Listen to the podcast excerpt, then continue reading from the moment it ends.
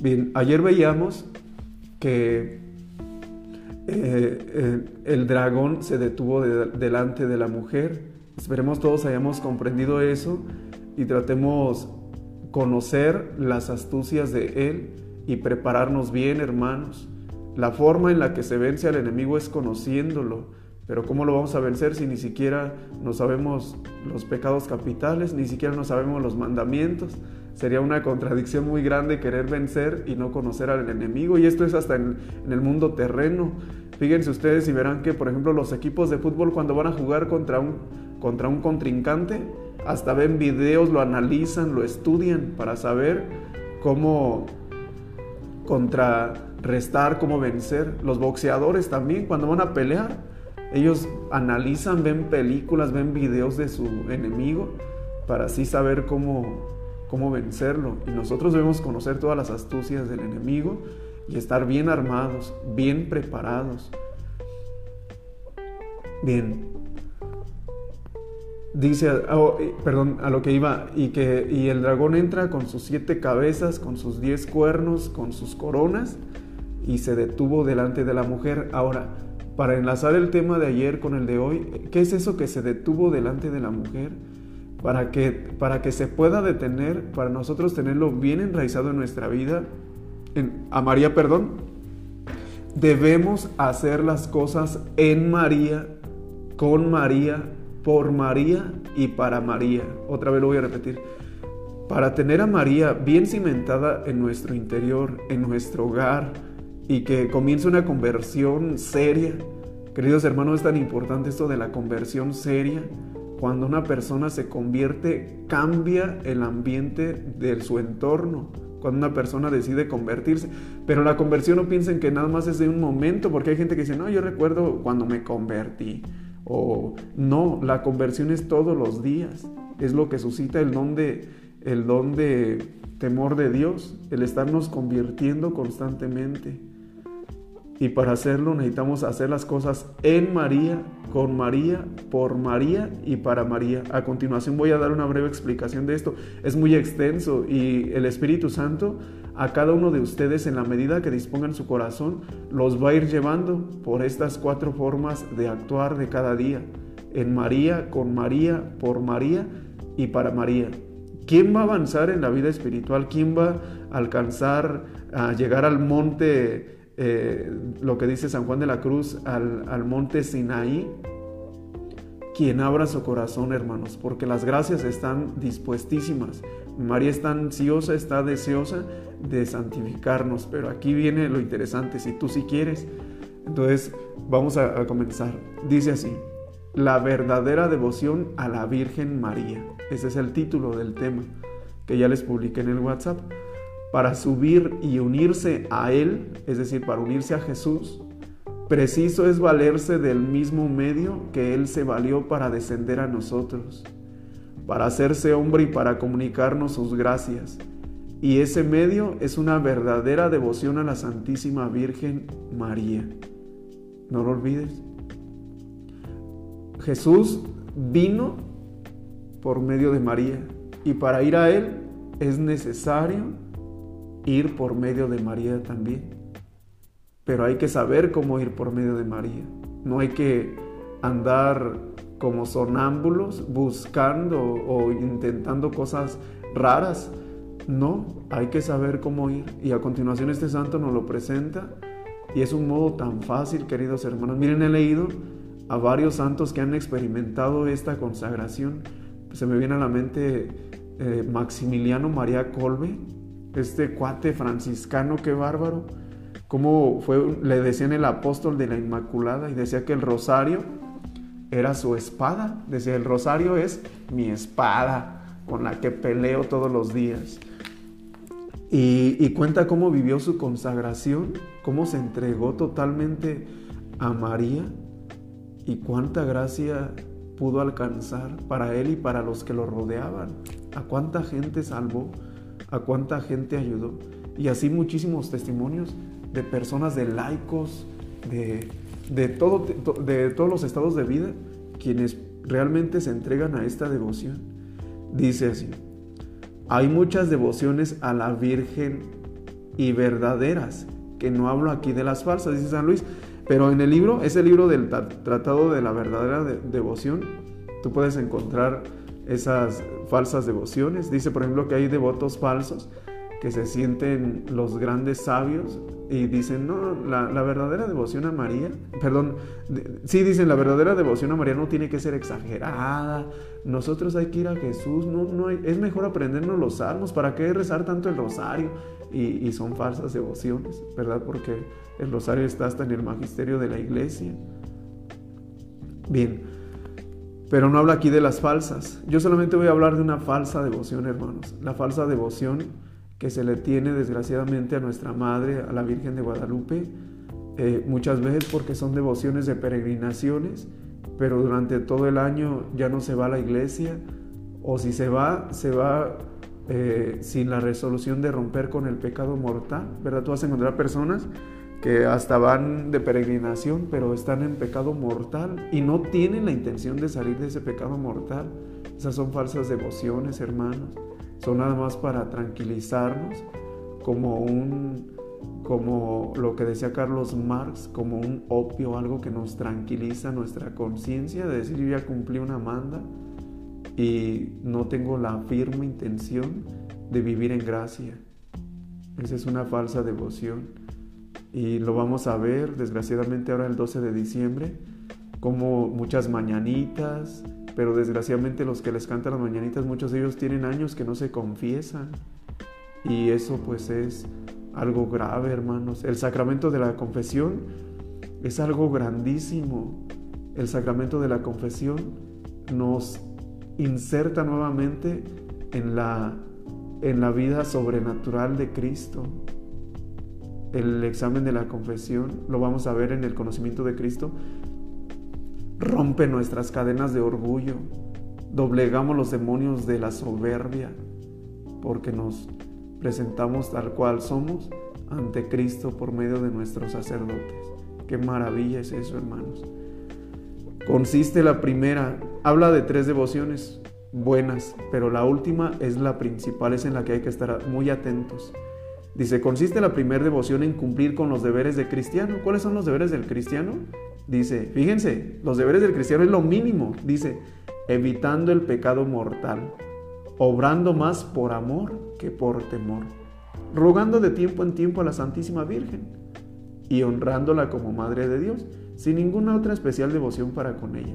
Esa es una devoción buena, dice, tener, este, invocarla de vez en cuando, evitar el pecado mortal y honrándola, así, respetándola como Madre de Dios. Eh, dice él, esa es una devoción buena, pero no es la que yo te quiero proponer. Y dice luego, segunda devoción, tiene para la Virgen más altos sentimientos de estima, amor, veneración y confianza. Induce a entrar en las cofradías del Santo Rosario y del escapulario, a rezar la corona o el Santo Rosario, honrar las imágenes, altares de María y publicar sus alabanzas o alistarse en sus congregaciones. Y esta devoción, fíjense, con tal que nos abstengamos de pecar, es buena. Es decir, que hagamos todo eso externo de las procesiones, de honrar sus imágenes, de traer el escapulario, pero luchando contra el pecado. Dice, si luchas, es buena esa devoción es santa y laudable, es decir, digna de alabar, pero no tan a propósito como la que sigue, es decir, la tercera forma de, devoción que es para apartar a las almas y a las criaturas y desprenderlas de sí mismas a fin de unirlas a Jesucristo. Y esta es la tercera devoción que voy a explicar un momento, me voy a detener un poquito más para que tú veas eh, cómo es esta devoción para estar atentos y asimismo nosotros poder vivirla. Y dice San Luis, si tú vives esta forma que a continuación te voy a mostrar, podrás avanzar en gracia y superar en santidad a los santos de hace algunos siglos. Así hace la comparación, dice, cual los cedros del Líbano en comparación con los cedros de cualquier otro monte. Los cedros del Líbano dicen que eran cedros o son cedros de, medidas grandísimas, muchos metros de longitud. Y dice, así podrás avanzar. Bien, ahora va la tercera. La tercera manera de devoción a la Santísima Virgen, de muy pocas personas conocida y practicada, de muy pocas. Almas, dice aquí, almas predestinadas, es la que les voy a descubrir. ¿Por qué dice almas predestinadas? Hermanos, llevo 10 años eh, predicando esto de la consagración y curiosamente me he dado cuenta que no es para todos.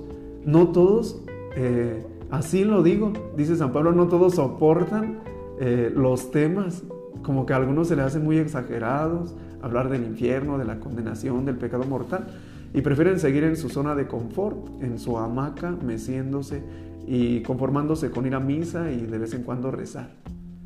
Eh, y yo lo he descubierto que no es para todos. He conocido personas incluso que hacen todos los temas, pero el último día cuando ya es la consagración, la oración donde se entregan totalmente a Jesús por María, ya no asisten. Fíjate, nada más que curioso.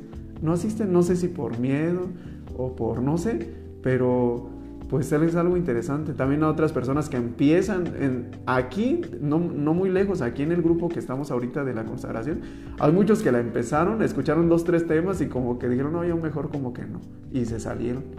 Por eso dice San Luis, almas predestinadas. Es decir, que es una gracia, una gracia misteriosa. ¿Por qué no es para todos? No lo sé. Solo Dios lo sabe, lo vamos a ver cuando nos moramos, porque no fue para todos esta consagración, pero no es para todos.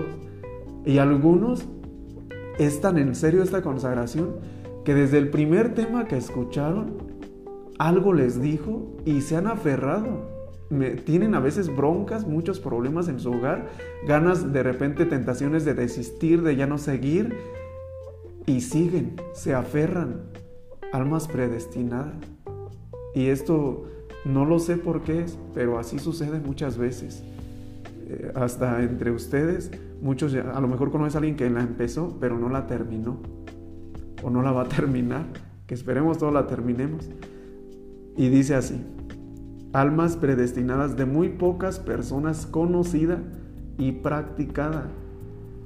Almas predestinadas es la que les voy a descubrir.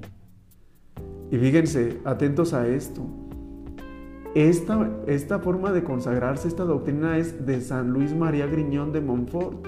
Es la que predicó el Papa, Francis, el Papa Juan Pablo II durante todo su ministerio de pontífice. Él encargaba en algunos documentos que todos, hasta los sacerdotes, se consagraran por este método, porque el demonio es muy astuto y metiendo, va metiendo diferentes formas este, eh, a veces ya muy, muy raras que pierden su esencia, que es esto, por el método de San Luis María Griñón de Montfort, los 33 días, pero atentos, 33 días con las cuatro partes, desprenderse del espíritu del mundo, conocimiento de uno mismo, conocer a la Virgen María y conocer a Jesucristo. De estas cuatro partes, en estas cuatro partes se divide el método de San Luis María Griñón de Montfort. Yo no estoy en contra de las otras formas de consagrarse que, he ido conociendo, ¿verdad? Por ejemplo, en, una sola oración que se consagran, otros que van viendo vidas de santos, de, un santo, luego de otro santo, y así dividen. Pero esa no es la forma que propone San Luis María Griñón de Montfort de consagrarse. Él propone en el Tratado de la Verdadera Devoción el método de, de, los 33 días con esas cuatro partes, lo repito, para que no nos vayamos a confundir. Ahora sí viene lo interesante y con esto vamos a ir terminando, pero es el centro de nuestro tema. Dice así, consiste en darse todo entero como esclavo. El esclavo, queridos hermanos, le pertenece a su amo. Ese es el esclavo. Un esclavo le pertenece a su amo. Y le pertenece todo, todo, físicamente todos sus bienes físicos, materialmente, porque todo lo que tenga le va a venir a través de María. Y todos los bienes interiores, ¿cuáles son los bienes interiores? Todos los méritos de tus buenas obras, todos los méritos de tus rosarios, de tus misas, de tu adoración eucarística, de tus llantos también, de tus sufrimientos, todo, todo le pertenece a el amo cuando uno se convierte en esclavo y debe uno traer hasta un signo de esclavo. Por eso les, encargamos de hoy en adelante que traten de conseguirse una cadenita, ¿verdad? San Luis habla en el Tratado de la verdadera devoción de la importancia de llevar una cadenilla. Es muy sencilla, ¿eh? 10 pesos puede costar, 20 pesos, nada más cuida que si puedes sea de acero inoxidable para que ese día el Padre las va a bendecir. Ya voy a explicar más, más adelante cómo va a ser lo de la bendición de las cadenillas para los que estén lejos. Bien, es, es como esclavo y a María y Jesús por ella. Y además en María hacer todas las cosas con María, por María y para María. Ahí me voy a detener tantito. ¿Qué significa ser esclavo de María? Significa hacer todo en María, con María, por María y para María. No se te olvide porque si se te olvida ya no lo vas a poder hacer. ¿Cómo lo vas a hacer si no lo conoces? Entonces, en María, ¿qué es hacer las cosas con María? Lo explico así de una forma muy breve. Eh, esperemos ya que nos consagremos buscar eh, días para seguir instruyéndonos, porque esto es apenas el principio, hermanos. Una vez que uno se consagra, tiene que seguirse preparando. Hacer las cosas en María, te, te pongo así el ejemplo. Adán y Eva vivían en un paraíso y fueron expulsados de ese paraíso. Jesucristo nos dice el magisterio de la iglesia que es conocido como el nuevo Adán. Y si ese nuevo Adán, perdón, y ese nuevo Adán también ha elegido un paraíso para vivir. Y ese paraíso fue el que lo recibió desde el momento de su concepción. María es ese paraíso. Ahí vivió el nuevo Adán Ahí vivió el nuevo Adán. Entonces no lo olvides, eso es en María. Vivir en María significa vivir sumergidos en María, perdidos en ella, en ella. ¿Cómo se hace esto? Diciendo a María constantes ejaculatorias, María, me sumerjo en ti, yo quiero estar en ti. Así se comienza queriendo, hermanos. Se comienza queriendo vivir en María y lo demás le toca a ella. Cuando tú sientas ella, te va a introducir en ella y vas a habitar en ella constantemente. Eso es vivir en María. Eso es hacer las cosas en María. María, me sumerjo en ti. Hacerlas porque ella es el paraíso. Todo esto lo vamos a explicar muy detalladamente ya después que nos consagremos. Hacer las cosas con María. Por eso es importante conocerla, hermano, leer la Biblia, leer las escrituras, conocer sus virtudes, leer libros de ella. ¿Qué es hacer las cosas con María? Es hacer las cosas con su fe, con su humildad, con su paciencia, preguntándote cada rato, ¿cómo haría las cosas María? Si vas por la calle y alguien te insulta, ¿cómo se comportaría María? Si estás barriendo, ¿cómo se comporta María? Si estás trabajando, ¿cómo se comportaría María? No solo para las mujeres, hermanos, es también para los hombres. ¿Cómo amaría mujer, cómo amaría, cómo daría amor la Virgen a sus hijos, a su Hijo Jesús y a sus hijos que somos nosotros? eso es hacer las cosas con María, es actuar con sus virtudes. Por eso es importante conocerlas. Hay un dicho que dice, dime con quién andas y te diré quién eres. Y si tú andas con María, si tú lees de María, si tú conoces a María, te alimentas de María, la invocas, pues lógicamente se te van a ir impregnando sus virtudes. Porque dime con quién andas y te diré quién eres. Eso es hacer las cosas con María. Repito, hacer las cosas en María es decir, María, me sumerjo en ti, yo quiero estar dentro de ti, quiero habitar en ti.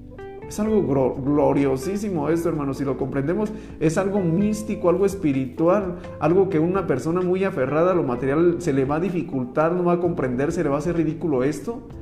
Pero no sabes cuánto va a servirte. Te lo digo por experiencia propia. Quisiera comentarte algunos testimonios de mi vida, pero no hay tiempo y será en otra ocasión si Dios nos lo permite. Pero es bueno hacer esto. Me sumerjo en ti, María. Tú eres el paraíso. Segunda cosa, hacer las cosas con María, con su fe, con su mortificación, ese sacrificio, el ayuno. Recuerda que ella era judía, ella ayunaba los miércoles y los viernes, como era la costumbre de los judíos. El ayuno, todos los sacrificios. orar como ella. Ella también vivió la Eucaristía. Acuérdate, Hechos de los Apóstoles, capítulo 1, todos perseveraban en compañía de la Madre de Jesús. Y la fracción del pan, todo eso, porque ella, pues hasta después fue el acontecimiento de su asunción al cielo. Pero después de que Jesús murió y ascendió al cielo, María se quedó y iba a la Eucaristía, a la fracción del pan. Entonces, con su fe, ¿cómo vivía ella? Siempre preguntarnos, ¿cómo vivirías tu mamá María la Eucaristía? ¿Cómo vivirías tú este momento? ¿Cómo verías tú esta película? ¿Cómo estarías tú aquí haciendo esto? ¿Cómo convivirías tú con, con mis hijos, con tus hijos?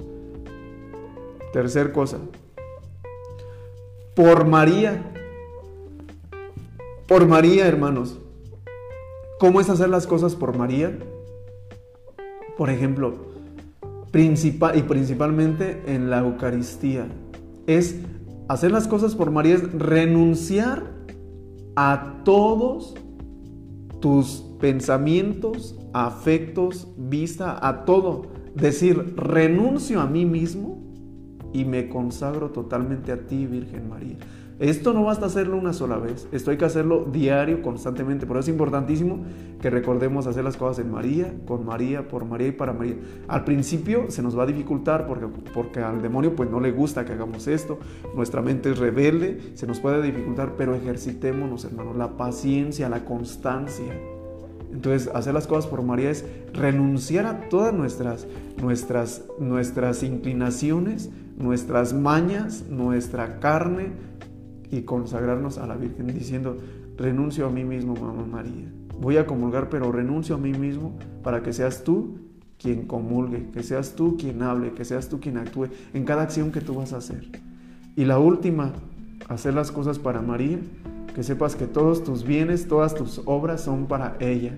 Y por eso no es bueno andarlas contando a todo mundo, que sean para ella y decirle te entrego todo. Al final del día, entregues todo todo como tú quieras entregarlo, pero decir, te entrego todo el día, mamá María, todos mis pendientes, todo lo que hice, todos mis bienes, todas mis oraciones, todo te lo entrego y administralo tú. Entonces eso es hacer las cosas en María, con María, por María y para María. Hay que escoger, luego agrega, y con esto termino, hay que escoger un día señalado para entregarse, consagrarse y sacrificarse. Y esto ha de ser voluntariamente por amor, sin ninguna cautela, por entero y familia rentas, bienes interiores del alma, saber sus méritos, gracias, virtudes y satisfacciones. Ya lo dijimos, hay que elegir un día y nuestro día va a ser el 12 de diciembre, para que no se te olvide ese día. En la misa primeramente Dios de 8 de la mañana. Y, ya bebiendo, ¿verdad? Si puedes conseguirte tu cadenilla. Si no puedes conseguírtela por cuestión económica, no te preocupes. Además debe ser una cadenilla sencilla, que no cueste más de unos 100 pesos muy sencilla, nada más cuida que si puede sea de acero inoxidable para que cuando sudemos el, lo alcalino no, no vaya a corroer el, el metal. Pues con esto terminamos. Propósito a partir de hoy profundizar más en estas cuatro partes. Hacer todo por María, con María en, en María y para María. Y reflexión, rezar el Santo Rosario a fin de unirnos a Jesucristo. Comienza rezando el Rosario. No olvides, todos los días lo transmitimos a las nueve y media de la noche y se conectan pues pocos en comparación con los que son en la parroquia, ¿verdad? Entonces necesitamos invitar a más y tú rézalo en tu casa también. En el nombre del Padre y del Hijo y del Espíritu Santo. Amén. Virgen María, recibe esta reflexión. Si dije algo que no venía de ti, bórralo de los corazones de las personas y de todos los que la van a escuchar. Agrega lo que quieras agregar, quita lo que quieras quitar. Y ya perfeccionado y arreglado, preséntalo ante Dios Trino y Uno. Administra todo bien recibido y dispone todo según tu corazón por Cristo nuestro Señor. Amén. Ave María, gracia plena, Dominus tecum, benedicta tu in mulieribus, et benedictus fructus ventris tui, Iesus. Santa María, Mater Dei, ora pro nobis peccatoribus, nunc et in hora mortis nostre. Amén. Que Dios los bendiga, queridos hermanos. Muchas gracias por conectarse. El día de mañana la transmisión la voy a hacer muy temprano porque voy a estar en un lugar donde voy a tener actividades y tal vez no tenga tiempo durante el día. Yo les aviso a qué horas por si alguien gusta conectarse y si no, no se preocupen, pueden ver la repetición, pero va a ser alrededor de las 7 de la mañana. Pues que Dios los bendiga, paz y bien.